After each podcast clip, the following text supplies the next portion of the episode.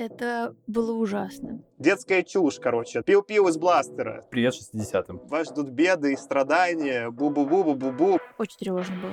Какая же хорошая у нас жизнь в последнее время началась. Опыт просмотра мне очень понравился. Я чувствовала ужас, пока его смотрела. Это очень крутой эпизод. Хо-хо-хо, наконец-то.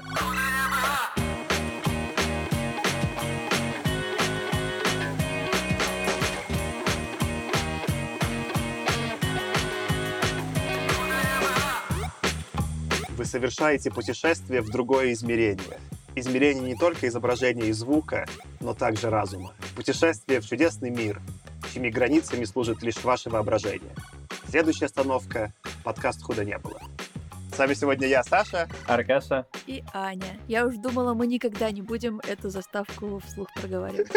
Привет! Как вы могли догадаться по заставке слушателей, мы сегодня обсуждаем третий сезон «Сумеречной зоны», шоу рода Серлинга. Третий эпизод вышел в 1961 году. Это наш закрывающий эпизод про 61 год в этом сезоне. Перед тем, как перейдем к обсуждению самого сериала, нужно классическое наше начало. Что, ребят, какие-то новости у вас есть вообще, которыми хотелось бы поделиться? У меня основная новость, что новостей нету, и это, мне кажется, в текущих обстоятельствах скорее хороший знак. Был про этот эпизод, кстати, в сезоне, про который я потом чуть упомяну. 36-й эпизод. Там синопсис был, что была какая-то девица, и была у нее какая-то обычная жизнь, и ей отправили ангела, чтобы он ей помог. И он так напомог, что потом все откатили обратно, и она говорит, вот теперь стала счастлива. Апдейт, апдейт, я вспомнила. Моя новость, что описывает этот год лучше всего? То, что я на 20 книг опаздываю в своей цели на Гудрете. А какая у тебя цель, кстати? У меня скромная в 40 книг. Я остановилась, мне кажется, в феврале на четырех, и потом смогла добить до 9, и вот уже скоро декабрь. Так, то есть ты остаешь на 31, ты остаешь на 75%. Ну так еще месяц. Я могла бы успеть за месяц много. А, а, все, я понял. Не, я уже свой перевыполнил план. У меня всегда план на Goodreads одинаковый. Он э, 42 книги на год. Это всегда 42, именно как отсылка к тому, что вы подумали. Я уже 49 почитал. Но тут надо понимать, что у меня всегда каждый год есть чит-код, которым я, кстати, пользуюсь всегда к концу года, что я читаю уже комиксы, и я иногда во время года забываю, а потом подходит конец года, и я такой, сейчас нормально, типа бишечками вообще догонимся очень быстро, я там сейчас типа там Халка полирнул, там что-то еще туда-сюда, пум-пум-пум-пум, и там за пару недель плюс 10, короче, залетело, и вообще, и мы спокойно перекрыли план, поэтому это не совсем честно, но план был всегда 42 с учетом комиксов, поэтому в этом смысле это честно. Но меня поэтому всегда цели на Goodreads смущали, потому что реально там какой-нибудь один сборник рассказов или даже рассказ, по сути, имеет такой же вес, как «Война и мир» по объему. Ну, что мы самое большое и самое длинное читали? А, Перри Родан «Третья власть». Да-да-да. Ну, длиннее было, когда я читал в прошлом году, по-моему, я читал, помните, упоминал историю фантастики. Я уже забыл, как там автор, по-моему, Панчины там, по-моему, оба они. Вот там было больше, там какая-то была тысяча страниц. Это, по-моему, самое большое за всю историю Goodreads, что я читал. И компендиумы Invincible были по тысяча страниц, но это комикс, не совсем считается. А так, конечно, Переродан — это наш, скорее всего, подкаст, так точно рекордсмен по длине из того, что мы обсуждали по количеству страниц. Это ваша бесконечная шутка. Ну, кстати, Аркаша, мне нравятся цели, но не в этом смысле. Конечно, они так не работают. Я считаю, что просто фичу про количество книг все в Goodreads неправильно используют. Ну, ты просто, Аня, скорее исключение, ты всегда много читаешь, и вот такой был просто у тебя и у всех нас странно тяжелый год, и не поперло. Это нормально. Но когда я смотрел там у своих знакомых, что большинство делают, там люди, которые читают три книги в год, ставят какие-то амбициозные цели в 100, ну, 100 это совсем уже, конечно, дикие. Ну, там бывает, типа, там, 20, 15, 30 цели такие книги, и там каждый год одно и то же. Прочитано в итоге 2 или 3. И так это, конечно, никогда для них не работает и не мотивирует читать. Но для меня мотивирует, Аркаша, но знаешь, в каком ключе? Когда подходит конец года, я хочу, чтобы этот скор увеличился по количеству прочитанных книг, я в какой-то момент, и вот сейчас он наступил у меня в ноябре, я говорю, что я не начинаю новых книг, но заканчиваю все те, которые у меня в currently reading. А у меня часто это расползается. Вот сейчас у меня было 20 в currently reading, я за последние две недели снизил до 15. До нуля, конечно, не снижу, снижу там до 10, но вот в этом смысле помогает, что такой, ладно, так, мы весь бэклог начатый хотя бы закончим, и уже в январе заново пойдем с новыми книгами, все с чистого листа. Я хотел было сказать, что я так не делаю, и вообще вот так вот на середине книги не бросаю. Как вспомнил, что у меня уже брошенная на середине схизматрица лежит, и я все никак за нее к ней не вернусь. Ну, в общем, да, хорошая история. Ну, в общем, я бы на Гудриц в словах, в словах прочитанных мерил. Вот это было бы неплохо. Вот это честно. А там можно посмотреть статистику в конце, когда ты соберешь по всему году, и там у тебя будет и количество страниц, и твои оценки, и будет как у меня два с половиной. И типа, почему я читаю говно каждый раз? Так, во-первых, два с половиной, кстати, это нормально, это среднее. Но если мы проверяли, мы делали эксперимент, я скидывал, я посмотрел на Гудриц, у всех у нас графики, и у меня был самый ровный по нормальному распределению. Если взять оценки типа 1, 2, 3, 4, 5, то у меня ровно пик на 3 звезды приходится, и потом поровну, ну, типа там, условно, на треть, на 2 звезды и на 4, и потом еще на треть, на одну звезду и на 5. И я прям даже орнул, ну, смысле, я так нарочно не подгонял, но у меня прям идеальное распределение. А там, например, у Темы сильно смещено в более позитивно. У него там, условно, 4 среднее и сильно больше книг, которые ему нравятся. Так что в целом, Аня, ну, 2,5 это не так плохо. Но надо к 3 стремиться, чтобы было среднее. 2,5, конечно, ты немножко занижаешь. Давай будем справедливы и включим занудство и скажем, что на тыковое распределение должно быть, если ты случайную книгу выбираешь для прочтения, а ты выбираешь не случайную. Ладно, давайте вернемся к фэнтези-фантастике. Я просто добью то, что говорил в прошлый раз. Сэндмана досмотрел, прям хорошо, рекомендую. Я даже скачал всю вселенную Сэндмана, там 33 гигабайта всех комиксов. В смысле, скачал, в смысле, ну, позаимствовал, ну, вы понимаете. Ну, Сэндмана точно прочитаю сейчас, наконец. Кстати, я начал уже, и прям очень близко к комиксу экранизировали. Молодцы, я заценил. Еще посмотрел «Дом дракона», что-то ругали, ругали, а мне нормально. «Властелин колец» сериал смотреть не буду не просите. А я посмотрела. Я посмотрела, и мне понравилось, при том, что я с 11 лет читаю «Властелин колец». Я очень его люблю. А тут я просто расслабилась, и до этого послушала все выпуски в предыдущих сериях, где они каждую серию описывали. То есть я уже к моменту просмотра знала, что там было и что другие люди говорят. Какие-то фан-факты. И с абсолютно легкой душой увидела крутые виды и получил удовольствие. Я не совсем фантастику смотрел. Смотрел, понятно, там «Сумеречную зону», чтобы успеть к нам к записи. А кроме «Сумеречной зоны» я что-то вспомнил про мультики, которые я смотрел в детстве, и я начал смотреть легально на Disney Plus абсолютно X-менов, Animated Series из 92-го, потому что к ним же в следующем году как раз-таки сейчас делают продолжение оригинального сторилайна, который называется X-Men 97. Посмотрел первый сезон, поставил какую-то паузу, чтобы потом в следующий включиться тоже с удовольствием. И сейчас уже почти досмотрел первый сезон Спайдермена The Animated Series. Причем X-менов я смотрел и в детстве почти целиком, и потом я в универе, помню, первый сезон пересматривал, и там я все серии узнал. А Спайдермена я точно внятно не смотрел. Я такой, ого, там такое было и такое. И в целом я очень так опасался, а мне дико зашло. Мне даже это местами зашло лучше современных фильмов Марвел. Это как-то, ну, ностальгия, перемешанная с прямолинейностью сюжетов и прикольными дизайнами. Это как будто выжимка сути супергероев. Там нет ничего вот этого наносного. Давайте серьезно, давайте драму. Да, бегают смешные чуваки в разноцветных костюмах. Это просто Burning Man, только про супергероев. Ну, в смысле, все тусят. И там смешно, что у X-менов я посмотрел, и сразу все было понятно. Там же у X-менов, ну, больше к последним сезонам, но в начале тоже, там была путаница у них все время с тем, как они выпускали эпизоды. Меня вот это, конечно, тоже шокировало, что чуваки произвели эпизоды за много денег, и потом они пускали их в прокат, и теперь они лежат на Disney Plus тоже в неправильном порядке. Не в том, как они изначально планировались выпускаться, потому что там кто-то, маркетинг кто-то подвигал, и там поэтому куча хаоса, особенно в последних сезонах X-менов, что ничего не понятно, потому что их не в том порядке эйрили. Если смотреть их в порядке, как их эйрили, а не как они планировались к продакшену, то путаница. И смешно, что на Disney Plus они подчинили порядок X-менов, и он правильный, как и должен был быть изначально, и так все логично, и смотрится, и заходит. А у Спайдермена не починили. Я смотрю, и там как-то очень странно в первом сезоне, если помните, ну, опять там появляется очень быстро Мэри Джейн Уотсон, а еще он там пытается мутить и ходить на свидание с э, Фелисией Харди. И выглядит так, когда они вне порядка, что он прям вообще не моногамный чувак. Он там, типа, сосется с Фелисией в одном эпизоде, в следующем эпизоде уже что-то там тусит и сосется с Мэри Джейн. Это так выглядит, типа, что? Ну, в смысле, не то чтобы я морализаторствую, но я такой, это же было что-то детское, так не могло быть. А это именно потому, что они не в том порядке, как изначально они продюсились, чтобы они эйрились. Если посмотрите вот в том порядке, как надо, тогда он просто у него не получается ни с кем, потом он пытается дейтиться с Фелисией, потом она его дропает, и потом он начинает пытаться дейтиться с Мэри Джейн. Все в порядках протестантской морали, и я в целом, конечно, вот с этого момента орнул. Еще что такое же с Фарифлаем тоже было, что как-то чуваки не справляются, вот вы потратили, не знаю, там, миллионы долларов, чтобы это произвести, и они такие, да ладно, давай в рандомном порядке запустим на Эринг. Какая разница? Кому вообще это интересно? Меня это почему-то не укладывается в голове, какая-то чушь. Я еще вспомнил, был такой сериал странный «Путешествие в параллельные миры» в русском переводе переводе был. Sliders по-английски назывался. Там у них такая же была проблема. Причем там, ну, довольно забавно, потому что они там какую-то воронку открывали в путешествии в параллельные миры, в одну прыгали, из другой выпрыгивали. Ты когда серии смотрел, у них там реально шмотки поменялись, как бы с прошлой серии, еще что-то. Ну, это очевидно неконсистентно просто. Но всем наплевать, они просто их хейлили в каком-то тоже своем дурацком порядке. Хочется заявить, что мы не такой подкаст. Вот мы сейчас последний обсуждаем 61 года, ну, в данном случае не книгу, а сериал. И следующий эпизод у нас будет первый про 62 год, про фильм «Планета бурь», который мы записали еще год назад когда еще в Москве, на самом деле, находились. Но выйдет он, может быть, в наших новостях там внутри не в правильной хронологии, но в хронологии выхода книг или, на случае, там, фильмов в правильной. Мы не будем, как э, Спайдермен и X-Men, сделаем по порядку. Худо не было.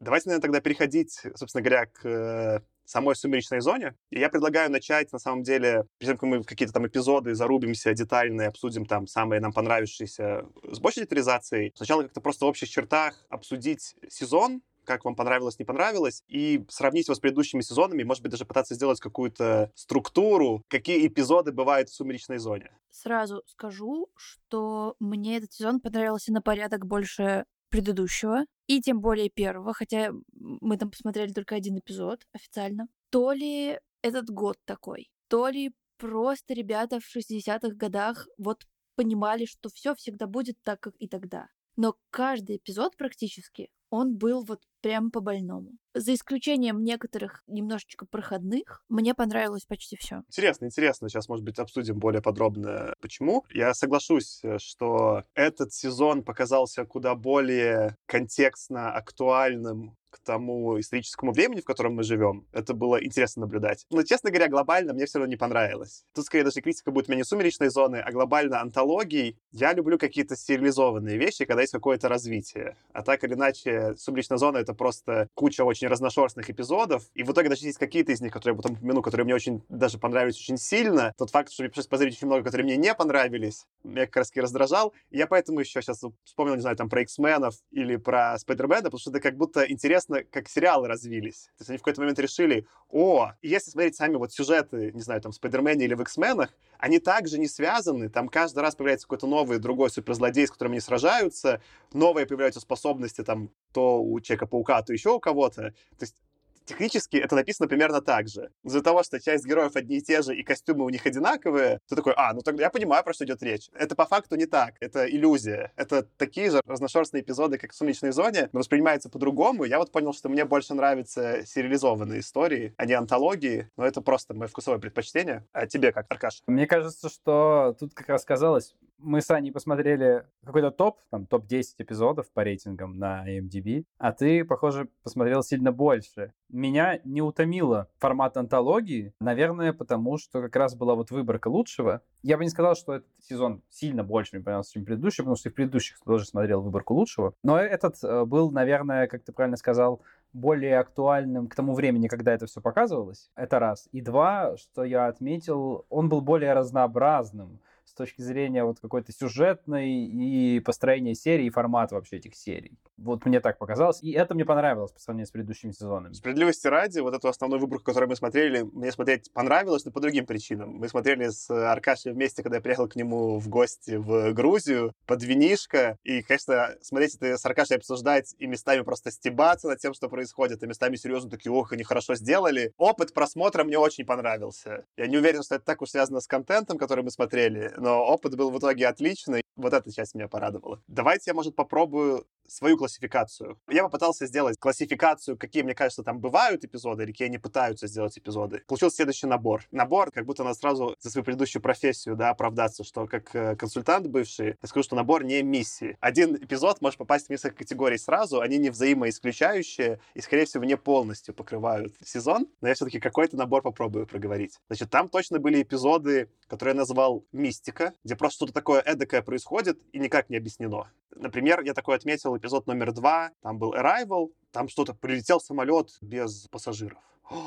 Что такое, что такое, и непонятно, что такое. Я тут сфокусировался просто потому, что я хочу потом ругань устроить, что мне такие не нравятся эпизоды глобально. Потом был, таких вот было очень много в этом сезоне в жанре хоррор. Что-то происходит, и мы должны пугаться вместе за какого-то главного героя. У него беда серьезная беда тоже какого-то обычно мистического свойства, но прям беда большая. Потом точно было в этом сезоне много эпизодов на военную тематику, и большинство из них, кстати, написаны самим Серлингом, что логично, он там, мы обсуждали, служил, и военный. На самом деле вот эти мне показались плюс-минус самыми сильными, потому что написаны на материале ему знакомым. Есть сколько-то эпизодов, которые именно научная фантастика. Их, на самом деле, меньшинство. Технически под нашу там, категорию подкаста попадают какие-то, там, дай бог, 10% эпизодов фантастика, ну, может, 15. Ну, какое-то прям меньшинство-меньшинство. Из э, очевидных, например, там, первый эпизод двое или 30 какой-то, я не помню точно номер, «Служить человеку», который мы еще обсудим. И последнее, которое я записал статы из робоципа, вот это поворот.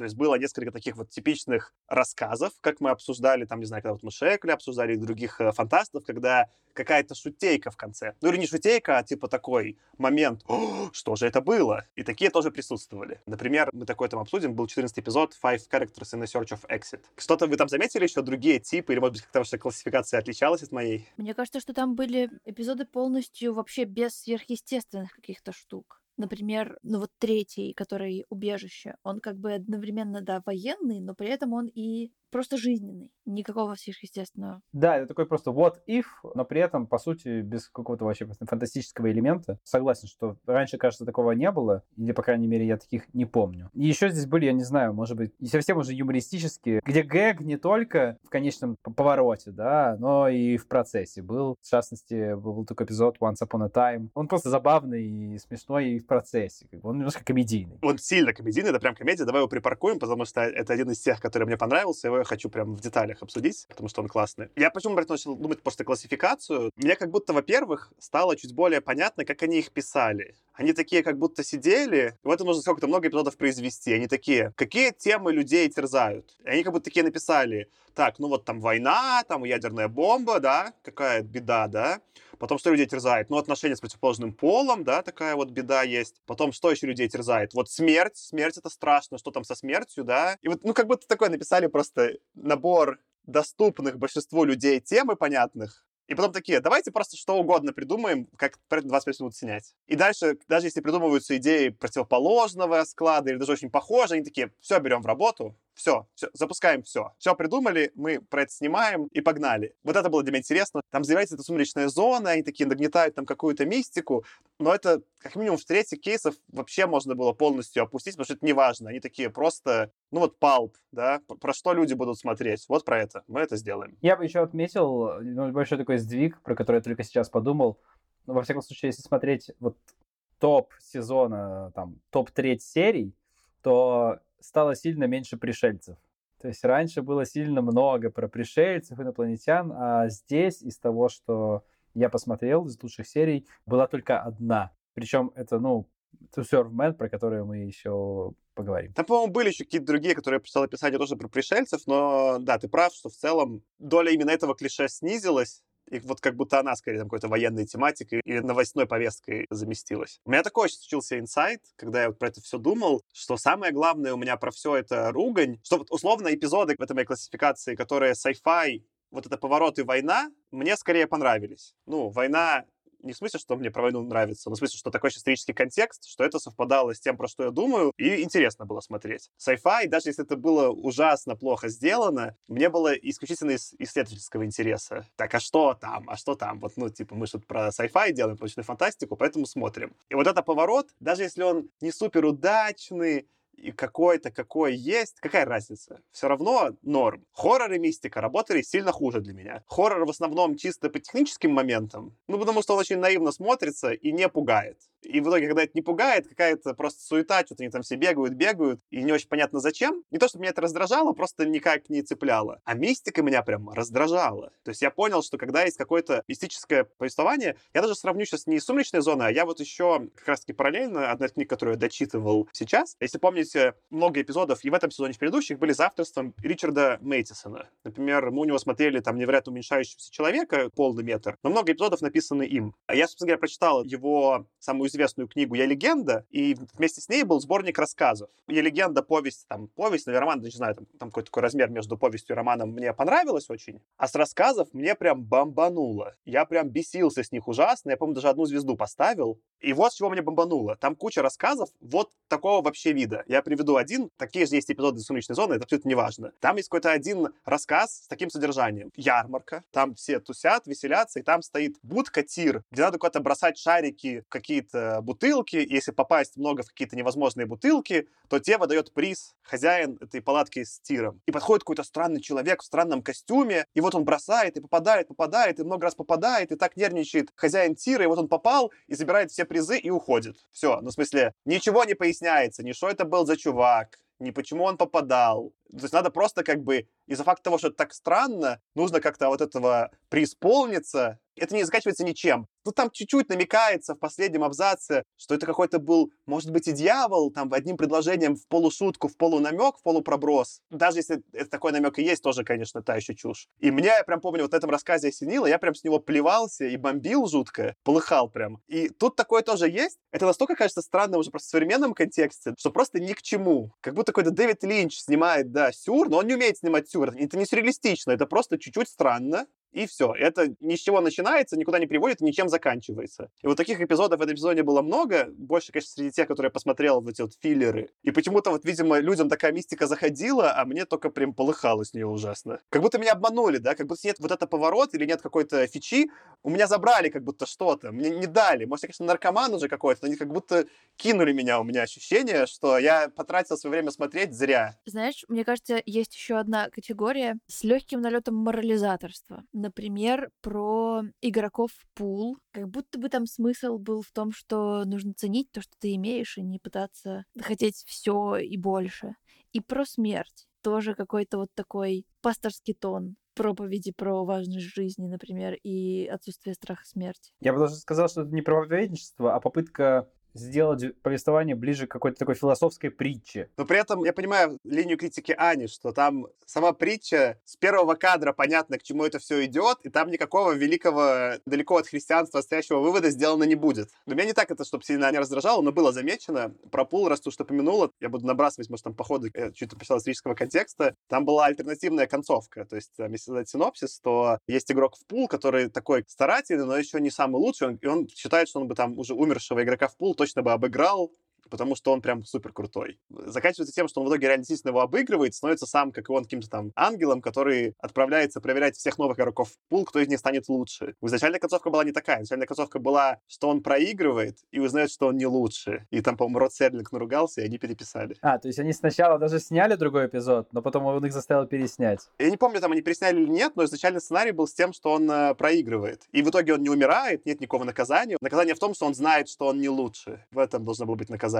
И они переписали концовку, чтобы он выиграл. Так что про обязательства, что интересно, в итоге они каждый раз занимают какую-то самую скучно среднюю позицию. Хотя, мне кажется, сам Серлинг, у него были какие-то ходы, что можно чуть так или чуть так, но они просто не попадают в финальный монтаж в итоге. Худо не было. Круто. Мне кажется, тогда мы проговорили про общую структуру сезона. Давайте, наверное, перейдем к нашим... Э, мы составили какой-то список, шорт-лист эпизодов, которые нам прям понравились, или про которые что-то, что обсудить. Некий коллективный шорт-лист лучших эпизодов. И попробуем мы пройтись уже по каждому из них чуть более детально и пообсуждать. И начнем мы с первого эпизода «Двое». Этот Аня выбрала ты. Расскажешь нам вкратце синопсис, что там происходило? Произошла какая-то война, и вот в себя в опустевшем городе приходят двое, мужчина и женщина. Вначале мы видим одного персонажа, который находит еду, пытается есть, встречает другого, между ними возникает какой-то конфликт бессловесный, потому что они принадлежат к разным армиям, они противники между собой. Но в итоге они понимают, что бессмысленно дальше драться, потому что они остались один на один, и проще дружить, чем убивать друг друга. И вот они идут по улице в прекрасный закат. Один из них американец, а вторая из них русская. И это вот, мне кажется, такое выражение страха нации глобального, боязнь конфликта Штатов и Советского Союза, которая грозила случиться. Мне этот эпизод понравился отсутствием диалогов, кроме слова прекрасный, повторенного дважды, и маленького монолога мужчины о том, что к чему это все вообще давай что-то делать по-другому. Много вопросов с реалистической точки зрения из разряда, почему там осталась вода, свежая газета и непрокисшая консерва, но в остальном необычный формат и необычное исполнение. Надо пояснить, что слово «прекрасный» было на русском в английской версии заявлено. Это было, мы там прям с Аркадием, когда это увидели на диване, мы такие, что? Отмотали такие, даже порадовались и покричали, что вот это поворот. Я соглашусь с тем, что ты рассказываешь, что он, ну, не то, что он мне понравился, но никакого отражения тоже не вызвал. Прикольно, что он действительно начинается очень молчаливо, и это работало ему на руку. У него такой немножко вайп, чуть-чуть какого-то фильма про выживание, такого уже более современного, где какой-то там молчаливый герой что-то там долго там что-то тебе там строит или как-то пытается что-то там сделать. Это удивительным образом сделало его более современным, потому что где они разговаривают, у них все-таки вот такие очень типичные эти американские акценты 60-х, и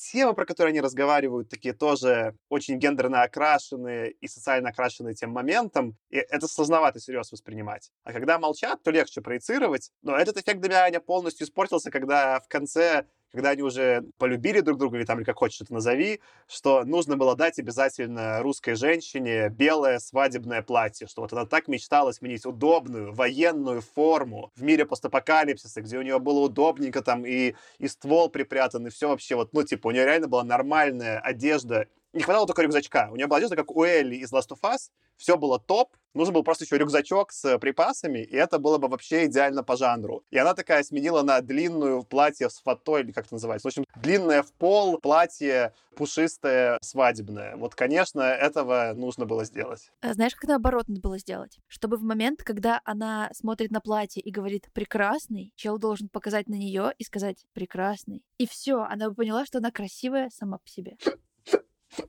втащили в повесточку и туда. Мне кажется, что это был бы такой красивый ход. Эта серия начинается с того, что из каких-то руин внезапно, по-моему, с винтовкой или что-то такое, выходит женщина и ничего не понимает, и куда-то идет. И мы когда смотрели, мы еще обсуждали, что начало эпизода почему-то кажется, вообще не воспринимается как э, начало какого-то эпизода из 60-х. У нас гипотеза была, что потому что выходит женский персонаж, она явно не домохозяйка, она явно самостоятельна, рядом нет мужика, и она делает какие-то действия. И это вообще для эпизода даже сумеречной зоны 60-х совершенно нетипично, если так задуматься. Там еще контрастнее, что, помнишь, мы обсуждали, Аркаша, что у нее прическа просто обычная. Потому что там у всех в других эпизодах женских персонажей какая-то безумная укладка, ну, в смысле, какая-то чушь журнальная. А там просто у этой героини какая-то просто нормальная прическа обычная. В смысле, она просто что-то шла по делам. Да, и вот когда все это скатывается в то, что в итоге на самом-то деле она все время хотела большое белое платье и мужика, то это, конечно, немножко так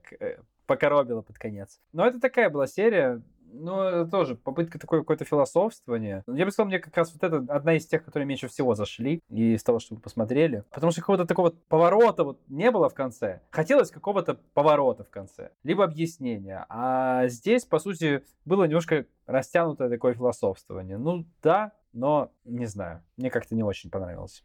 Я только могу к этому добавить, э, собственно говоря, историческую справку, что в какой-то момент они стреляют друг друга из этих ружей, или, по-моему, только девица стреляет из ружья, а стреляет оно при этом как бластер светом, и звук стрельбы ружья это звук, подрезанный из Forbidden Planet, запретной планеты, которую мы смотрели. По-моему, это там пистолет как раз-таки был робота, я забыл, как его звали. Стреляет типа человек, и там Робби из робот, он восклицает, что «О, это уже просто бластер». Вот это звук экспроприированный из Forbidden Planet.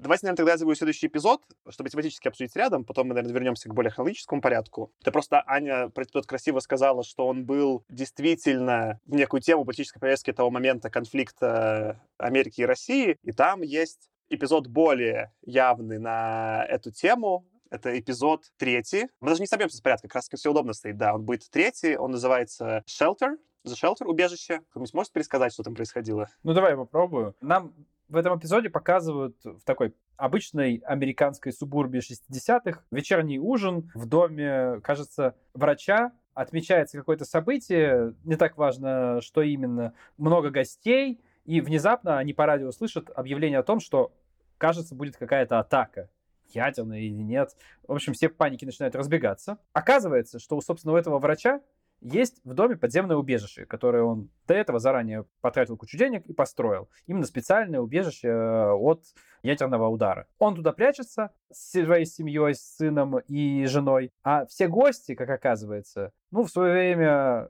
постройку убежища прошляпили, прятаться им негде, поэтому постепенно все гости возвращаются в этот дом и просят его, главного героя нашего, взять с собой в убежище. Он, конечно же, это делать отказывается, просто потому что у него количество и продуктов, и кровати, и так далее рассчитано всего на трех человек. Но постепенно время удара примерно прогнозируемо подходит, и толпа уже людей, которые полчаса назад сидели мирно за столом, комплименты говорили этому врачу, просто начинают выламывать дверь в его ядерное убежище. На самом деле успешно это делают, что странно, но оставим. И вот в момент, когда они туда вломились, передается новость, что это на самом деле была ложная тревога и вообще учение, и все, пытаясь сделать вид, что ничего не произошло, спокойно расходятся по домам, но, конечно же, жизнь после этого уже не будет прежней. Там классная фраза, он говорит, я думаю, что мы не избежали катастрофы, она случилась.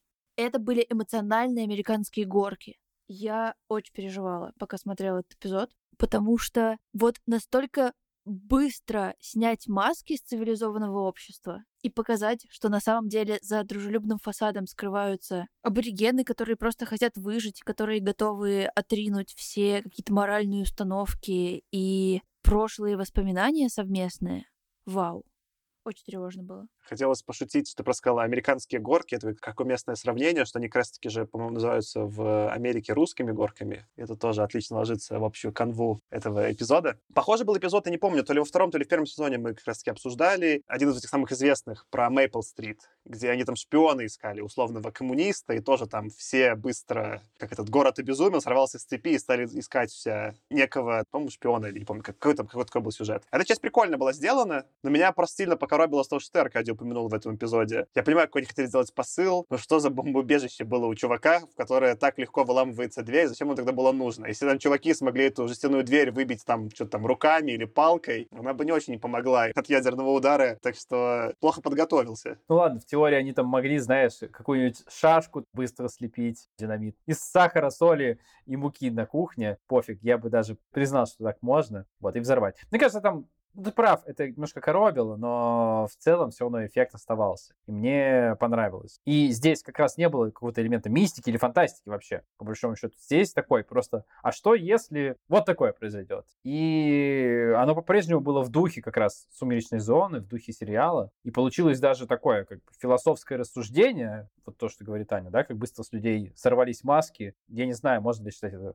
истинные лица показались, вряд ли это истинное лицо, да, но просто вариант этого лица показался, и это было интересно наблюдать, и, как мне показалось, это еще и сыграно было прям вот, ну, хорошо в этом эпизоде. Это даже не гипотеза, то есть как раз историческая справка про этот эпизод, что его, по-моему, чуть ли там не было в изначальном плане, его в какой-то момент э, Род Серлин краш to production, потому что на дворе 61 год был, и начались терки между Америкой, тогда Кеннеди и Хрущевым по поводу Берлина, что, по-моему, к тому моменту около двух миллионов людей перебежали границу из восточного Берлина в западный, и стал угрожать в какой-то момент Хрущев, публично, что он устроит ядерную войну, если не прекратится. И в ответ на это Кеннеди выступил по телевидению и сказал, что, ребята, нужно, короче, убежище. Тут такая ситуация у нас намечается.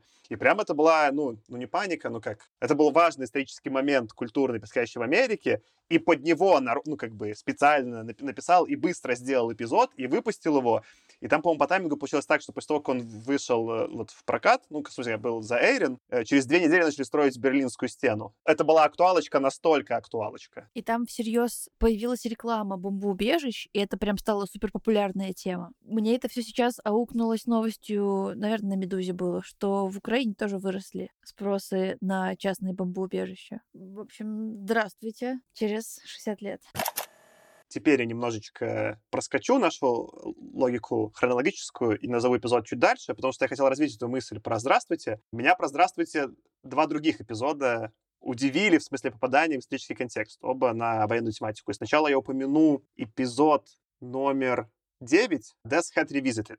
Там такой синопсис, что в неком альтернативном будущем, или альтернативном, неважно, из Аргентины в Дахау приезжает бывший капитан СС, который, собственно говоря, в этом самом Дахау отвечал за имплементацию Холокоста. Пока он гуляет по этому Дахау, у него случается некий там э, нервный срыв, он видит образы евреев, которых он там истязал, и там типа теряет сознание, понимая, что натворил. В итоге мне этот сам по себе эпизод не то чтобы супер понравился именно как он запродюшен, но он тоже вот напрямую был реакцией исторический контекст. Ровно в тот момент, когда его снимали, происходил суд над Эйхманом. Тот э, самый суд, который еще упоминался, и мы обсуждали его вот пару эпизодов назад в «Матери тьме» мать тьма, мы писали книгу Вонегута, там тоже отсылки к этому делу о студент Эйхманом. И, собственно говоря, этот эпизод — это напрямую тоже реакция на исторический контекст того времени. И что интересно, там даже кастинг был сделан таким образом, что там почти не было американских актеров. Там почти все актеры в этом эпизоде, по-моему, такой единственный эпизод вообще во всем сериале, где почти все актеры европейцы, и так или иначе, которых э, Холокост зацепил и Вторая мировая каким-то образом. Они там либо сами с какими-то еврейскими корнями, либо помогали там евреям укрываться. Там очень много как бы европейских актеров. И этот эпизод, когда тогда показывали сериал, не показали в Германии. То есть в Германии он пропускался в трансляции. И этот эпизод, вот опять же, просто к тому, что там ты, Аня, упоминал, ты, немножко Аркаша, там наличие личной зоны, ну, как-то можно за уши притянуть, но это, по сути, удивительно страшное высказывание про Вторую мировую и про Холокост. Там в какой-то момент в эпизоде виселицы присутствуют, и мне уже память затерла, находились там какие-то тела или нет, но там настолько жестко, то есть там прям некая ну, экранизация концлагеря. И это было шокирующе видеть, в остальном в довольно таком развлекательном сериале. Если вот даже уж какому-то морализатору чувствуем, то таком, типа, очень добродушном фоне. Это какое-то просто подтверждение там вашей теории, что очень актуалочки, не в смысле критики и унижения, а вот как бы политической повестки того момента стало значительно больше. И тогда следующий эпизод, опять же, ну, чтобы просто закрыть наши военные, мы возвращаемся в хронологический порядок. Это шестой эпизод, который называется «Mirror», «Зеркало». Там такой синопсис. В какой-то стране в Центральной Америке случается революция, и генералы свергают диктатора. И вот они сидят во главе с главным генералом, который выглядит очень по кепке и по прическе и бороде похоже на Кастро. Снаружи ликуют жители этой страны, что захватили правительство. И они там, по-моему, в пятером или в шестером решают, что делать дальше. К ним приводят старого диктатора, и он говорит новому генералу, похожему на Кастро, что «Чувак, ты думаешь, ты другой? Да ты не другой. Ты посыпешься по тем же причинам. Ты все пойми, смотри, вот тут зеркало имеется. Ты увидишь, как тебя будут все пытаться убить. И дальше в эпизод происходит то, что в этом зеркале, в отражении, новый диктатор видит, как на него пытаются как будто покуситься все его comrades, все его товарищи, и он кого-то из них расстреливает, кого-то зовет, чтобы их стреляли, кого-то скидывает с балкона, постепенно убивает их всех, и в итоге понимает, что всех своих друзей он уничтожил и стал таким же диктатором, как предыдущий чувак. И там в конце прям заявляется явно мораль. По-моему, она там и Стерлингом заявляется, и каким-то одним из каким-то доктором, который туда заходит, что вот что они не могут понять, что их главный враг в зеркале — это они сами. И заканчивается, конечно, все тем, что он совершает самоубийство и стреляется. Мне вот этот эпизод просто среди всех военных зацепил сильнее всего, потому что тут тоже было некого рода морализаторство, но оно было направлено не по отношению ко мне, что мне там что-то про христианство рассказывают, а в некотором смысле это был нравоучительный эпизод для диктаторов типа э, Лукашенко и Путина, чем они кончат. И вот этот поворот, во-первых, показался удивительно актуальным, довольно жестким, и он еще очень круто сыгран. По сути, такая очень камерная история в одной комнате, а этого диктатора играет Питер Фальк, чувак, который потом Колумба играл. И он реально круто играет, в смысле, не иронично круто, а прям я там поверил в драму происходящего. И то, что там в эпизоде упоминаются там расстрелы и так далее, ну это просто что-то шокирующее, кажется, что там, до этого мы смотрели эпизоды, там какая-то просто детская чушь, короче, пил-пил из бластера, а там чувак звонит, расстрел, он не сам расстреливает, звонит в тюрьму, говорит, к вам сейчас придут мои товарищи, да, они предатели, расстреляйте их и перезвоните мне, что вы это сделали. И вот с этого всего меня как бы вот тут триггернуло в хорошем смысле, что я такой прям, вот это, конечно, поворот для 61-го. Но мне тоже понравился этот эпизод. Я его буквально посмотрел сегодня по твоим советам, что из того, что мы с тобой не успели посмотреть вместе. Вот. А, ты сказал, правда, что Колумба, не Колумба, а Коломбо. Просто... Э, пардон, пардон. Детектива Коломбо, того самого. Но, Аркаша, по-английски он пишется Колумба через Ю. О, я не знал. Вот я не это знал. поворот. Да-да, я поэтому так и сказал, потому что я сейчас перечитывал на Википедию уже английской. Я помню, что я в детстве смотрел, как сказал, Аркаша, ты, конечно, прав, он в русской версии был Коломбо, это точно так. Эпизод тоже зашел, но он даже не столько военный, наверное, сколько вот он такой, да, про психологию. В нем есть вот этот мистический элемент как раз. И это комментарий к тому, что ты заявлял раньше. Ты сказал, что вот тебе не понравились истории, где был мистический элемент. Но здесь он тоже был. Но эпизод работает, потому что здесь мистический элемент нужен только для того, чтобы создать просто какое-то движение сюжета. Но сам сюжет заключается в том, как ведут себя персонажи, в том, какие это персонажи, как они раскрываются и что они делают. И вот такие эпизоды мне нравились. Несмотря на то, что да, ну мистический элемент это зеркало. На самом деле даже там непонятно вообще, была какая-то мистика, или он сам уже потом увидел, только потому, что ему сказал, что это у него просто в голове приключилось. И это на самом деле и не важно, потому что история не про это. Как раз с мистическими элементами проблема была тогда, когда у тебя вся суть сюжета строится, просто потому что какая-то непонятная мистика происходит. И вот такие действительно бывают, они странные. Особенно, когда случается еще такой, вот это поворот, а это была какая-то мистическая фигня, и все. Вот это не работает. А здесь как раз работало и работало хорошо. Я еще подумал, когда ты про это рассказывал, что я вот еще на хорроры ругался, именно эпизоды хорроры здесь, что они просто уже по современным меркам не страшные. И я думаю, что это немножко объясняет, почему этот эпизод меня так зацепил. Там, условно, хорроры уже миллион раз пересняты, есть более правдоподобные, более страшные, с большим количеством крови, на самом деле пугающие. С экшеном то же самое. Экшен, когда он там вот в этом сериале выглядит довольно нелепо, ну или, по крайней мере, дешево по сравнению там с современными фильмами Марвел. Но даже в современных фильмах, пускай даже вот в очень приближенном варианте, никто не предлагает какой-то там правитель кого-то расстрелять. Ну, в смысле, нет настолько страшного, но в то же время реалистичного аспекта про революции, происходившие что в Центральной Америке, что там сейчас про эти диктаторские режимы на постсоветском пространстве. Вот это меня удивляло и шокировало. Про это сейчас мало рассуждают в каком-то там, да, публичном пространстве. А тут, типа, прям не то чтобы с глубиной, но с очень точным попаданием по словам, по тону, по типу.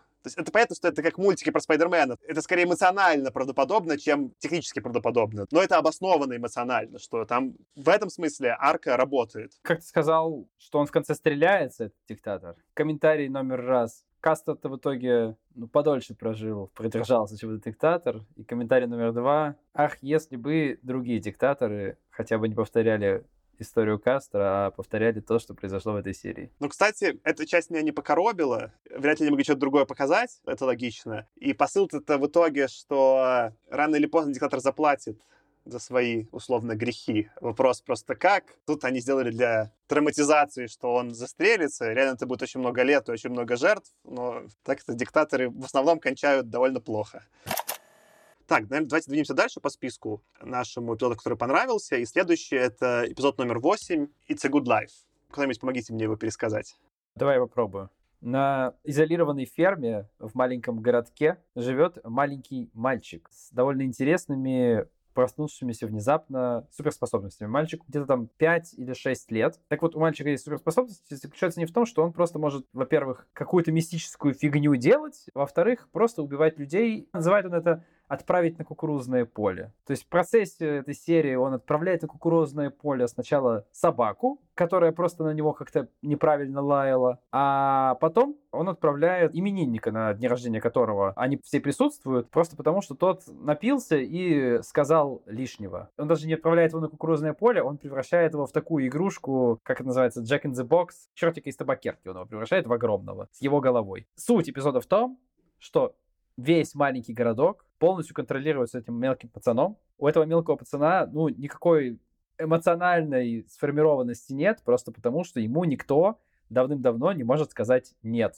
Он просто живет и получает всегда то, что хочет. Из-за этого он просто вырастает в маленького монстра, которого все боятся. И название эпизода It's a Good Life связано с тем, что всегда в его присутствии все говорят, ох, как же хорошо, какая же хорошая у нас жизнь в последнее время началась, как нам все нравится и как же все классно. Просто потому, что ничего больше сказать нельзя, потому что этот маленький мелкий черт расстроится и отправит тебя на кукурузное поле. Это было ужасно смотреть и понимать, что это то, что происходит с нами сейчас. Ты даже подумать не можешь о том, как все плохо. Точнее так, они в эпизоде не могли подумать плохого, потому что мальчик читал мысли. Они должны были думать о нем хорошо и о том, что происходит хорошо. Мы можем думать, как хотим, в нашу голову пока не лезут. Но говорить, как все плохо, мы не можем. Мы должны подчиняться желаниям одного человека, который живет в изолированной реальности от того, что происходит на самом деле, и который считает, что он одним своим желанием может запретить внешний мир.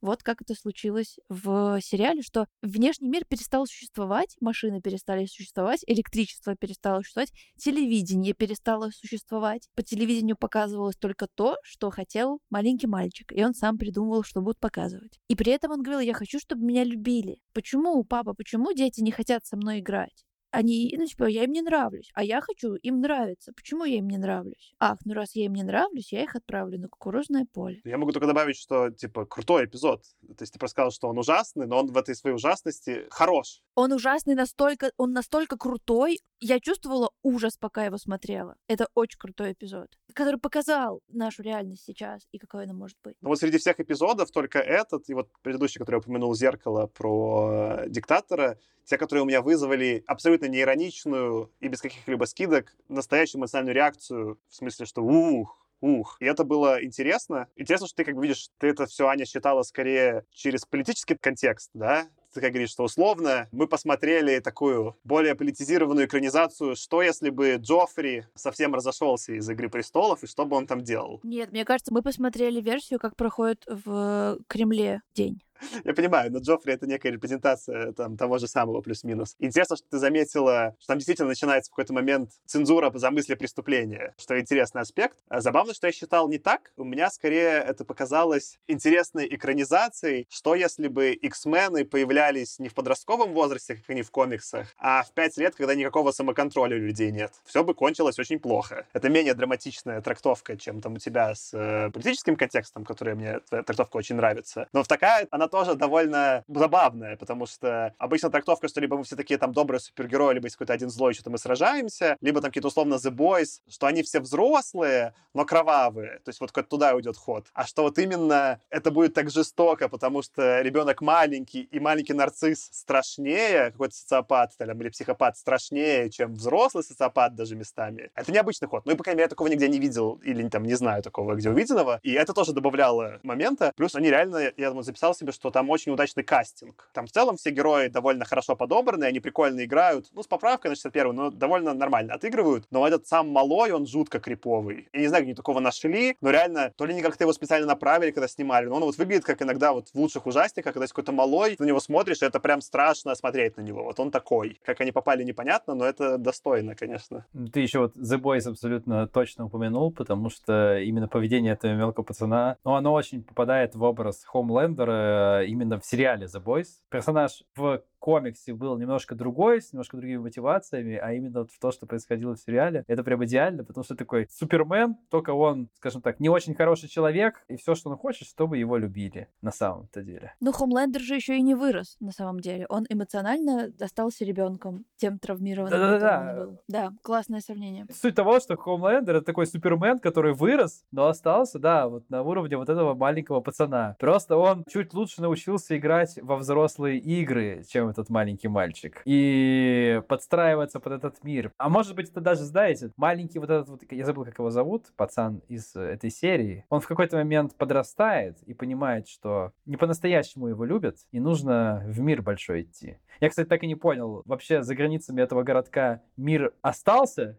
или он вообще всех уничтожил, остал только этот городок? Мир остался. Там же есть продолжение, оказывается. О, этого я не знал. А расскажи. Через 40 лет в следующей итерации «Сумеречной зоны» они сняли продолжение, которое называется «Это по-прежнему хорошая жизнь», где снимается этот же самый актер, Билл Мами его зовут. Он вырос, женился, у него родилась дочь, силы которой превосходят его собственные и которая ведет себя абсолютно точно так же, даже хуже, потому что она может возвращать людей оттуда, куда их отправил ее отец. То есть она мечется между правильным тем, что вот бабушка ей говорит, это мать мальчика, которая пытается еще иметь на нее какое-то влияние хорошее, и между своим отцом, который остался по-прежнему таким же неуравновешенным. И в результате они выбираются вдвоем в большой мир, в Нью-Йорк, для того, чтобы найти себе вот новых людей, которые будут делать то, что они хотят. И этот эпизод, ну такой фан-факт, что это самая большая разница между сиквелами,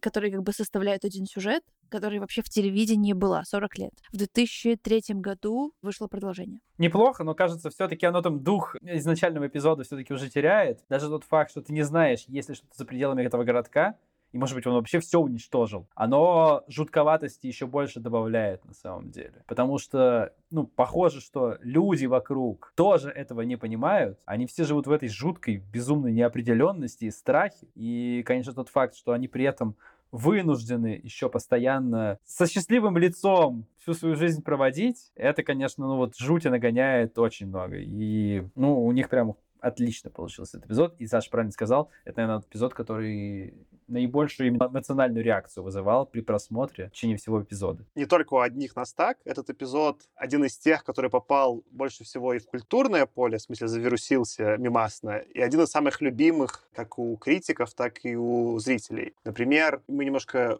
упоминали до этого, журнал Time делал рейтинг эпизодов, и вот топ-3 эпизода были Time Enough at Last из первого сезона, который мы смотрели. Могу попутать номер сезона. По-моему, из второго The Monsters Had You on Maple Street, это как раз где вот искали некого там условно-коммунистического шпиона, который нам меньше понравился. И третьим был It's a Good Life. И кроме того, что вот у него было снято продолжение, в какой-то момент же Спилберг снимал полный метр, где было три истории, и там был ремейк этого эпизода, тоже фигурировал. Emergency новость просто. Я это пропустила, и вы, наверное, пропустили. Но этот же самый мальчик играл в эпизоде Long Distance Call, когда ему бабушка звонила и говорила, внучек, приходи ко мне, у меня тут хорошо, а родители переживали, что умершая бабушка звонит с того света. Слушай, реально малой криповый, малому прям даются криповые роли, но ура. Но тут он сильнее, тут он прям разошелся. Еще немножечко контекста про этот эпизод. Это вот, собственно говоря, что, то есть его некая значимость есть, как в смысле, что его прям любили, до сих пор любят с точки зрения зрителей, но он и в культурное поле, как мем, завирусился. Например, кусочек из эпизода, открывающие слова Серлинга, попали в один из сэмплов Майкла Джексона в его альбом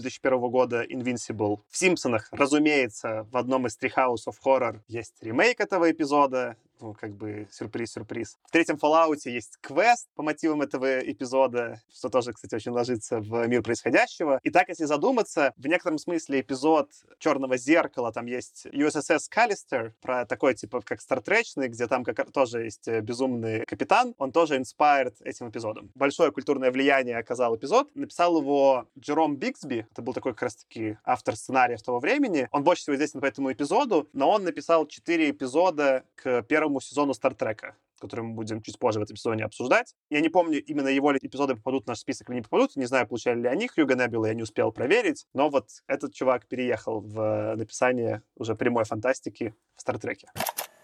Следующий у нас эпизод в нашем списке — это эпизод номер 14. Он же Five Characters in the Search of an Exit. Аркадий, по-моему, он тебе больше всего понравился. Попробуешь нам пересказать, что там было? Я хотел его обсудить, а сказать то, что мне понравился, давай пока не будем. Собственно, суть эпизода в том, что в некоем непонятном помещении цилиндрической формы просыпается майор, ну, армейский майор. Он не помнит, кто он, не помнит своего имени, не помнит, как сюда попал, и видит, что там же вместе с ним находятся еще четверо персонажей. Это, насколько я помню, клоун, бродяга, балерина и волынщик. Состав у них топовый. С этими персонажами та же проблема. Они не помнят, кто они, не помнят, как они сюда попали. И они, самое главное, не могут выбраться, потому что они все ищут какую-то сначала потайную дверь, майор пытается это делать, ему говорят, ой, мы это уже сто раз сделали, он все равно не сдается. Все это время нам создают такой какой-то мистический элемент. Так а что же здесь происходит? Ты хочешь понять, что же произойдет? Они, в конце концов, выстраиваются друг другу на головы,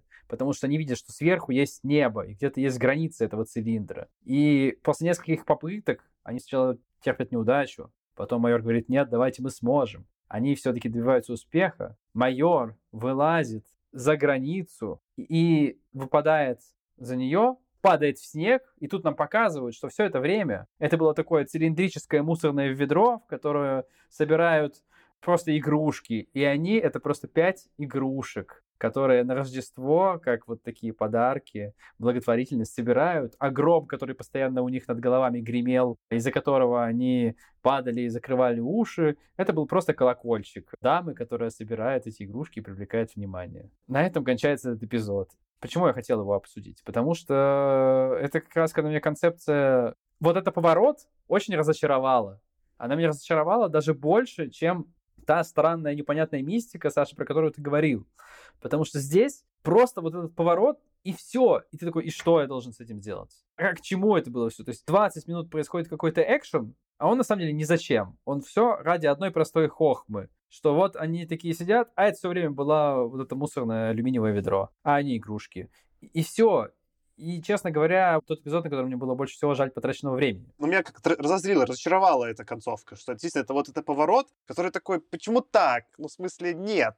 Нет. Знаешь, когда вот фанаты говорят, что надо не так было сделать. Я как будто понимаю, как это сделано, но это прям не сработало. И вот когда я уже готовился к эпизоду, я искал исторический контекст, и люди проводят параллели, что как будто этот эпизод заинспарил некоторый фильм где я считаю, та же концепция была сделана удачно. Есть у вас какие-то идеи, что это будет за фильм? Я не знаю, мне какая-то пила в голову приходит. Ты довольно близок. Упоминается фильм «Куб» если вы смотрели, где синопсис примерно такой, что в каком-то находится странной комнате персонажа, они все время пытаются перебраться куда-то, потом, ну, извините, спойлеры, выясняется, что они в каком-то находятся большом там кубе-гиперпубе, где их там все пытаются убить какие-то там кто-то, то ли пацаны, то ли что-то, в общем, тоже довольно все мистическое. И куб смотреть прикольно, потому что он больше фокусируется на технических аспектах, как они пытаются выбраться, как они ссорятся, как они погибают, вот это добавление, видимо, до аспекта, что это все какой-то там злой чей-то там эксперимент, я даже не помню, как это в итоге раскрывается, но там просто это такой антиутопический setup, да, это работает прикольно. Так что в этом смысле, если действительно этот эпизод заинспарил куб, это связь, то есть она как бы заявляется, но там нет никаких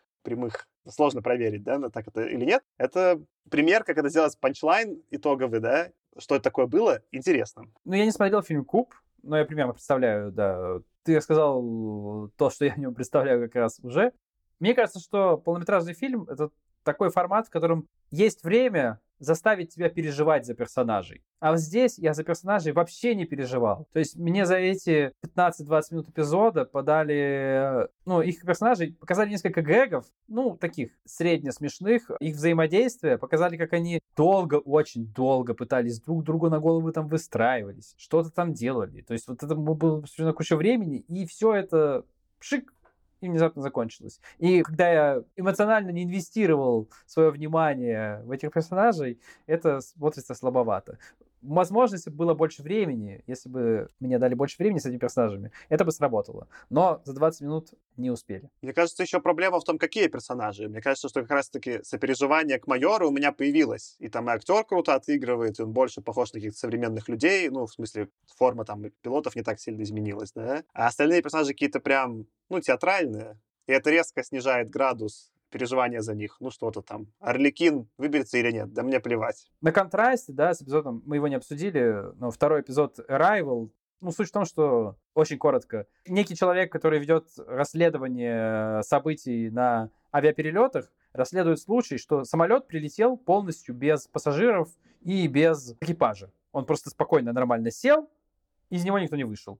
Там такое же примерно в течение двух третий эпизода происходит событие, ничего не понятно, действительно какая-то сущая мистика, ничего не ясно, а в конце оказывается, что это просто какие-то эмоциональные переживания и, по сути, там какая-то шиза в голове вот этого персонажа, который занимается расследованием, потому что 20 лет назад, 20 лет назад он не смог раскрыть какое-то дело, почему упал самолет где-то в, в океане, и его это преследует до сих пор настолько, что он, несмотря на то, что он как он утверждает, он все дела раскрыл, он решил просто для себя забыть, что он то дело раскрыть не смог, и оно у него вот в такую странную иллюзию превратилось. И для меня это работало, ну, когда я, да, раскрыл, что никакой мистики нет, что это все просто какая-то иллюзия у него в голове. Работало сильно лучше, чем в этом эпизоде. Мне тот эпизод понравился гораздо больше, хотя они в чем-то похожи. Мне они оба не понравились. Мне показался этот, который ты описываешь про летчиков, ну, про, точнее, про самолет с про вашим, скажем, лучше сыгранным, а концовка просто ноль нейтральный отстой какой-то. А тут у меня, конечно, концовка, ну, сыграна, типа, майором лучше, остальными хуже, а концовка меня прям раздражнила. Но это все в какой-то минус. Но интересно, да, что нужен какой-то похожий, какой-то контекст персонажами, что значит им переживать, вот, наверное, с этим соглашусь, что иначе не особо работает. Вот фильм «Куб» посмотрите, это лучшая версия этого эпизода. Двигаемся дальше. Следующий у нас эпизод, это эпизод номер 24. Эпизод по рассказу To Surf Man, служить человеку, который мы обсуждали, по-моему, в первом сезоне, да? Это же прям был первый сезон. Это ж наш критик Дэймон который написал рассказ. Попробуешь, Аркаша, нам его пересказать? Ну, суть в том, что на Землю внезапно прилетели инопланетяне. Все гадают, зачем же они прилетели. А они, казалось бы, всем хотят помочь. Они остановили ядерную войну, точнее, возможную ядерную войну, потому что сделали невозможным применение оружия. Они помогают людям развивать сельское хозяйство, экономику и так далее. При этом все гадают, ну, зачем? В руки каким-то переводчикам из ООН попадает забытая инопланетянами книга, которую они долго-долго переводят, и в какой-то момент мы видим, что они смогли перевести название. И название звучит как To Serve Man. И в конце шутка в том, оказывается, что to serve man можно перевести с английского и как служить человеку, и как готовить человека. Там как раз звучит эта самая фраза, когда вот наш один из героев садится уже на летающую тарелку, якобы на туристический полет к этим пришельцам,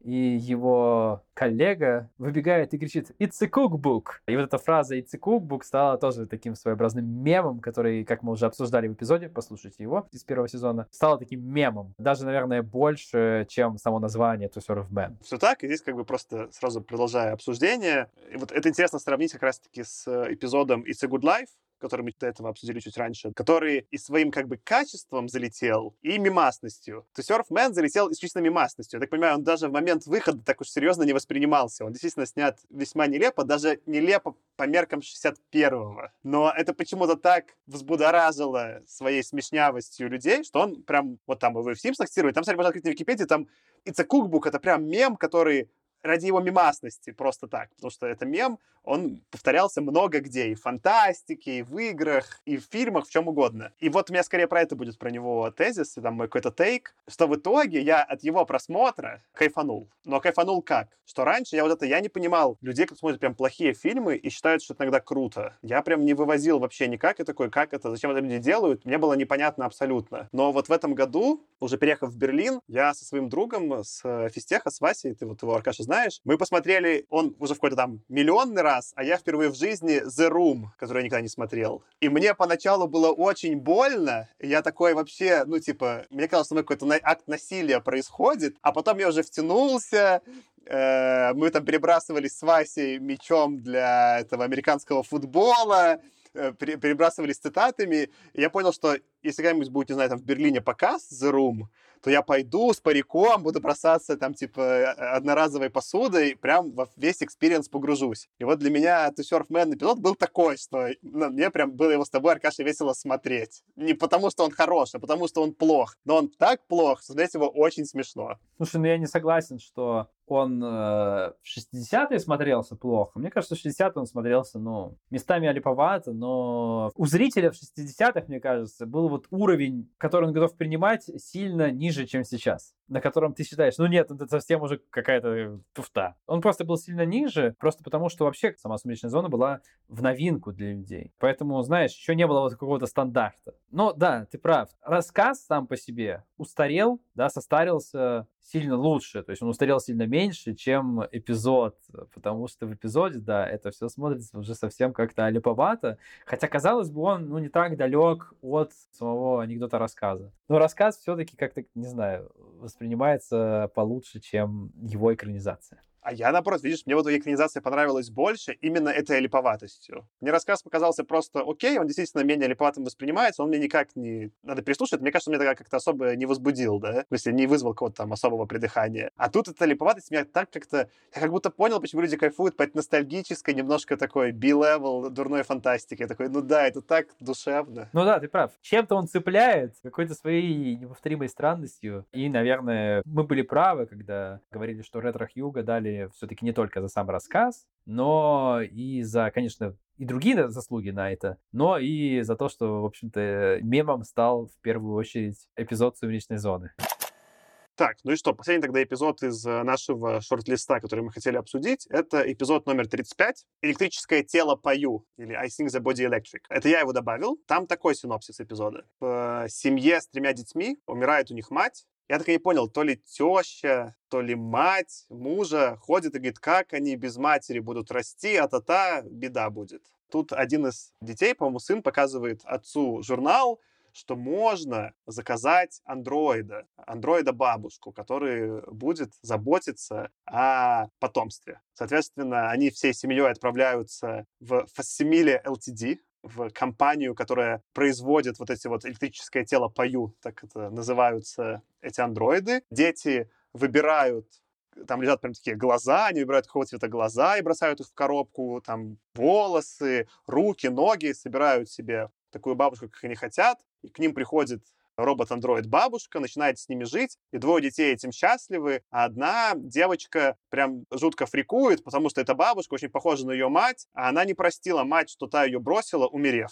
И случается какая-то драматичная ситуация, эта девочка убегает, почти попадает под автомобиль, но ее спасает андроид-бабушка, автомобиль сбивает андроид-бабушку, а она андроид, ей все нипочем, и вот они все весело и мирно начинают дружить, и мы переносимся вперед, условно, там, на 10 лет, когда все уже доросли до возраста ехать в колледж, и они прощаются с этой бабушкой, говорят, вот, ты нас воспитала, взрастила, какая ты хорошая. Она говорит, да, все замечательно, мне пора на фабрику, меня там разберут. И дети такие, о, беда, как так, они тебя разберут. Она такая, ничего-ничего, нас когда разбирают, мое сознание отправится, там так не говорится, но условно, в нейросеть, где я с другими такими бабушками потусуюсь, и мы с ними пообщаемся, и, может быть, я стану больше похожа на настоящих людей. И на этом эпизод заканчивается. Почему этот эпизод я выбрал? Он примечательный по нескольким причинам. Первое, что сценарий к нему написал Рэй Брэдбери. Это единственный эпизод, по сценарию Рэя Брэдбери. Он несколько, по писал кандидатов, другие не попали, этот снят,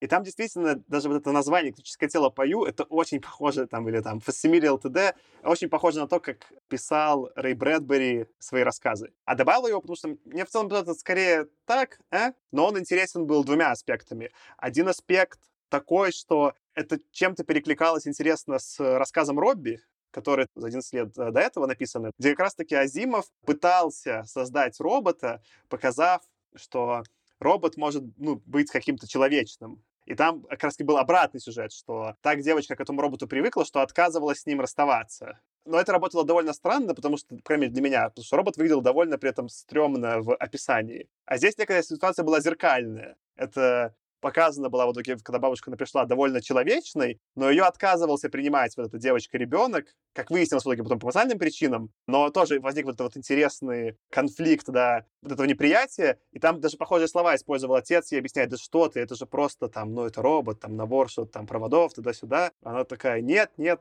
ты как выглядишь, как э, моя мама, не годится. И это все было вот интересно, я хотел сначала как-то вам рассказывать вот тейк в сравнении с Робби и хотел гнать классически на Брэдбери через то, что он как врачащий дед такой, ну, если вот Азимов все пытается будущие технологии сказать, да не страшно, да нормально, да погнали, он такой тебя успокаивает, то все время такой Брэдбери, да вас ждет полный, вас ждут беды и страдания, бу-бу-бу-бу-бу-бу, мы все должны были по домам сидеть и никуда не развиваться. Такой хотел сделать гон, но в итоге концовка-то была другая. Концовка была довольно такая крипи, как фильм «Она», вот Her, да, что куда-то там соберутся искусственные интеллекты тусоваться, и где-то там пообщавшись, попытаются стать, ну, типа, полностью разумными. Это была самая sci-fi идея из всех за все три сезона «Сумеречной зоны». Она там проскакивает в двух фразах этой бабушки вскользь вообще абсолютно. Ну, я такой, о, наконец-то!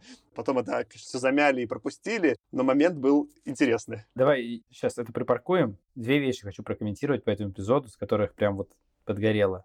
Во-первых, это, конечно, вот эти вот «Привет, 60-е», когда отец говорит, что мать детей умерла, я могу дать им любовь, но не воспитание. Ну, конечно, правильно. Как что, мужик, что ли, будет воспитывать детей? Тут баба нужна. Очевидно. Привет 60-м. Очень странная аргументация была в тот момент. Я понимаю, что сжатый формат эпизода, но выглядело прям странно. И второе, ну, то есть именно, это уже по сути, да, ты прав. Э, вот это, наверное, знаешь, больше, более человечный какой-то подход к этим роботам, чем в Робби здесь был. Знаешь, какой-то более эмоциональный на самом деле. Верится в него чуть больше. Но при этом, при этом, очень странный момент их прощания. То есть эти дети с этой бабушкой прожили 10 лет, и в какой-то момент она такая с сумкой уходит и прощается.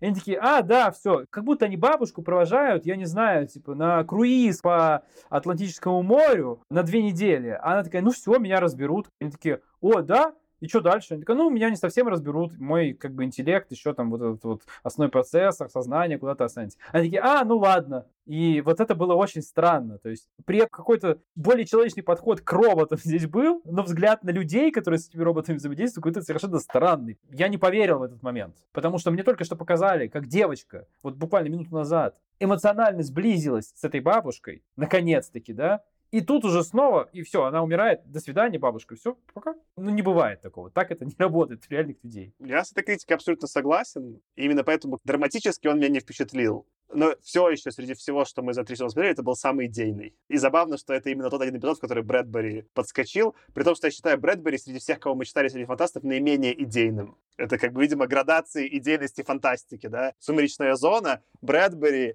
и только потом, значит, там Хайден, Азимов и все остальные, которые сидят в этом нашем любимом гетто и веселятся. Ну, по стилю я с тобой согласен, это на Брэдбери действительно похоже стилистически, прям на его рассказы. И еще, конечно, у меня тут такая тоже была заметочка, как можно было бы добить? А можно было бы сказать, что бабушка в какой-то момент говорит, ну, мое сознание будет еще в какой-то комнате с другими робобабушками общаться, и мы обсудим, и я расскажу о том, о чем у вас научилась. Они такие, о, ты у нас, разве ты же нас учила? Она такая, нет, я научилась у вас в том числе. В этот момент бабушка должна была сказать, и, возможно, когда-нибудь мы с вами еще увидимся. И в этот момент должна, ну, была появляться такая вывеска Skynet, и включаться музыка из Терминатора. И вот это, конечно, было бы отличное завершение эпизода, такое с скажем так, немножко закладкой на будущее.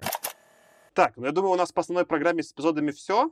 Есть один бонусный, который я хотел э, вставить. Мне нечего про него обсуждать, просто хотелось упомянуть, что есть эпизод 13, ты его, по-моему, Аркаш упомянул, Once Upon a Time, который чистая комедия про то, как э, чувак из 1890 отправляется в 1940 потому что все слишком дорого в 1890 и очень шумно. Ну и охреневает еще больше в 1940 очевидно. А прикол, что этого чувака играет Бастер Китон. И там первые полэпизода немые, они просто открывают рты, и там титры, как в немых фильмах, и музычка на озвучке. А потом он попадает в 40 год, и там они начинают разговаривать, и там уже словесная комедия. И это просто был самый смешной эпизод, который мне понравился именно по стилю. И я удивился, я когда смотрел фильм «Артист», и он такой вот прием сделал, тоже переходы от него фильма к более современному, я подумал, вот как они классно придумали. И я такой, даже это взяли из «Сумеречной зоны», я подумал, что вот это, если какой-то есть прикол в антологиях, то вот это прикол в антологиях, да, что там ни с того ни с сего может появиться эпизод, который из немого переходит в звуковое кино. Такого не было эпизода «Смешной зоны». Больше никогда не будет. Это просто классный прием. То есть он там к месту, но он не то чтобы бьется с общий конвой, но именно из-за вида антологии он там возможен. Он меня не наполнением удивил, а этим приемом, что типа, ого, они так смешно сделали, типа, это классная форма подачи, вид подачи. И я прям искренне всего хохотал. Ну и Бастер Киттон реально смешной. У него смешные и физические гэги, ну, в смысле, он он, ну, гений, в смысле, это гений там уровня Чарли Чаплина. Просто почему-то он здесь, в «Сумеречной зоне», уже старый и ворчливый. В общем, не знаю, вот э, хотелось просто про него упомянуть. Ну да, он на тот момент же ему уже 62 года было, и он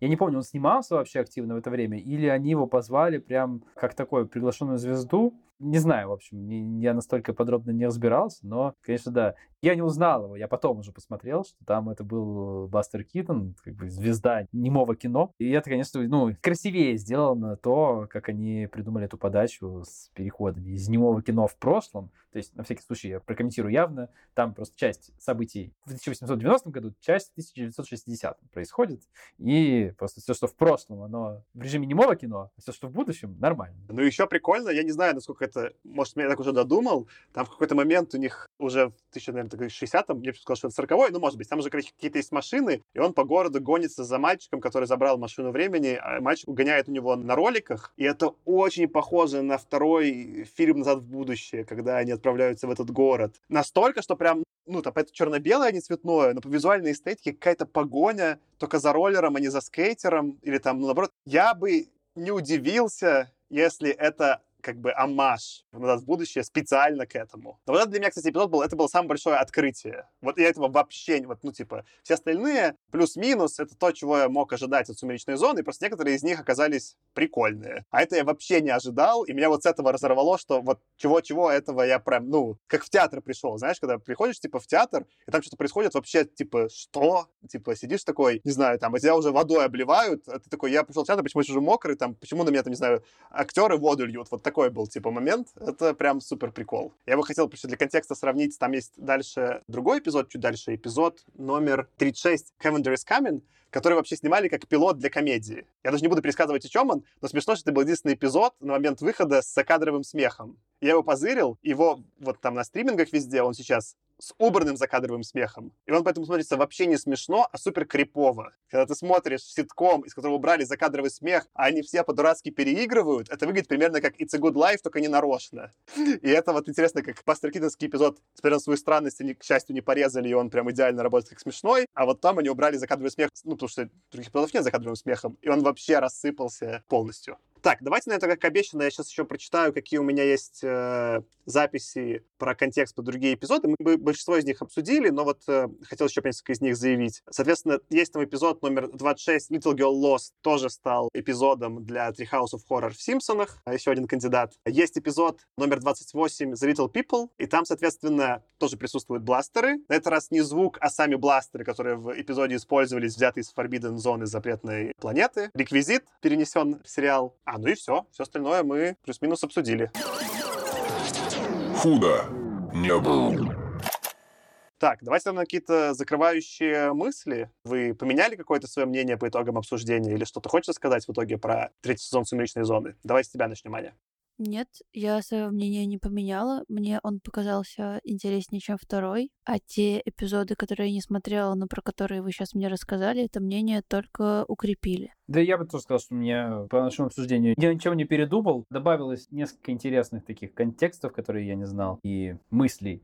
Но в целом, в целом, я рад, что посмотрел эти эпизоды. И рад, что посмотрел все-таки топ эпизодов, потому что кажется, что вот если вот начать чуть-чуть планочку понижать, то уже будет, ну, такое, особенно с учетом твоих, Саша, комментариев. Поэтому я так понимаю, что четвертый, пятый сезоны мы тоже обсудим, скорее всего. Ну, ладно. Посмотрим. Пока мы не планировали, потому что Хьюго получили только первый, второй и третий. Отлично. Но я точно посмотрю топ эпизодов из четвертого и пятого сезона, хотя бы просто для порядку. Обсуждать их или нет, мы подумаем. Ну, там упомянешь тогда, может быть, когда будем дальше записывать эпизоды, потому что интересен будет четвертый сезон. Они там формат поменяли. Они перешли на, по-моему, то ли 40-минутные, то ли прям часовые эпизоды. И многие за это их сильно ругали, потому что не выдерживал хронометраж заявленное. Вот, наверное, просто, скорее, какое-то такое будет мне неинтересно. А так просто, вероятно, это нам запись не попадет, потому что тут просто первые три сезона получили Хьюго, а дальше это будет уже Стартрек, эпизоды Стартрека, которые получали Хьюго, ongoing в момент выхода. Какие у меня будут финальные мысли? Да у меня какое-то нейтральное отношение. Я, в принципе, ок, что посмотреть смотрел, смотрел с тобой, Аркаша, это было бог про что угодно. Мне как-то ни горячо, ни холодно. Наверное, было пару эпизодов, которые меня зацепили. Я понял, вот какая моя проблема с «Сумеречной зоной». Что я точно посмотрел уже все лучшие эпизоды с третьего сезона, но я все равно чувствую себя некомфортно, потому что я комплишенист. Я лучше посмотрю один сезон сериала, но целиком, а остальные не буду смотреть, так решив. И тогда я чувствую, что я точно прошел первый сезон на 100%. А тут я три сезона прошел каждый на 30%, и это лучше 30%, но у меня ощущение, как будто я на платину эту игру не прошел, и меня коробит. При этом я знаю, что если я буду досматривать, меня будет коробить от досматривания, потому что лучше я уже посмотрел. И ситуация патовая. Поэтому я, скорее всего, с антологиями на будущее пас. Лучше я буду смотреть, там, не знаю, первые сезоны сериалов, ну, которые дальше после не буду рассматривать, мне будут нравиться. Это мой личный биф, никакого отношения к «Сумеречной зоне» не имеет. Я за эпизод с Бастером Питоном благодарен. Давайте, наверное, на этом заканчивать. Спасибо, что слушаете нас. Пишите нам отзывы в iTunes, это помогает нашим прослушиваниям. Заходите к нам в канал в Телеграме, мы публикуем анонсы эпизодов, и там всякие веселые происходят обсуждения между нами и слушателями. С вами сегодня был я, Саша. Аркаша. И Аня. Пока. Пока. Пока. Худо